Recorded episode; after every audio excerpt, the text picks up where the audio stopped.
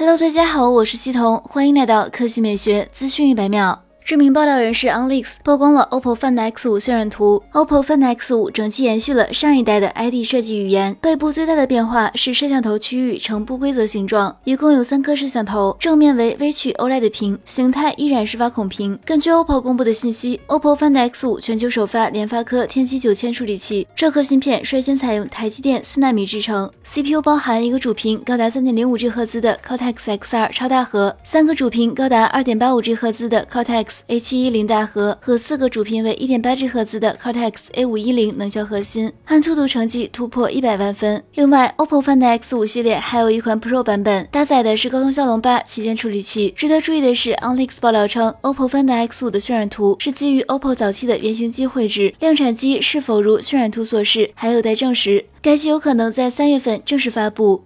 来看第二条新闻，网络上流传出了一组疑似蔚来 ES 七的测试谍照。从曝光的图片来看，新车最大的亮点在于搭载了激光雷达，整体布局跟蔚来 ET 七高度相似。被拍摄到的 ES 七全身覆盖有较多伪装，而且还套用了 ES 六的车壳，对获取准确信息有较大的干扰。目前能知道的是，新车的充电口位置换到了车辆右后方，同时换装了全新样式的五辐调式熏黑轮圈。内饰样式未知，但参考 ET 七和新发布的 ET。T 五预计 ES 七也将采用相似的造型和布局，同时用上高通八一五五处理器。据悉，ES 七将诞生自未来全新一代技术平台 NT 二点零，车身尺寸将介于 ES 六和 ES 八之间，定位大于五座纯电车 SUV。预计明年四月份北京车展期间将正式亮相，第三季度可启动交付。价格方面，可参考已发布的 ET 七，四十四点八到五十二点六万元。预计 ES 七的起售价也将落在此区间之内。未来此前曾公布信息称，二零二二年将交付三款 NT 二点零车型，那么势必会包含这台 ES 七。届时，未来品牌的产品阵营将会进一步壮大。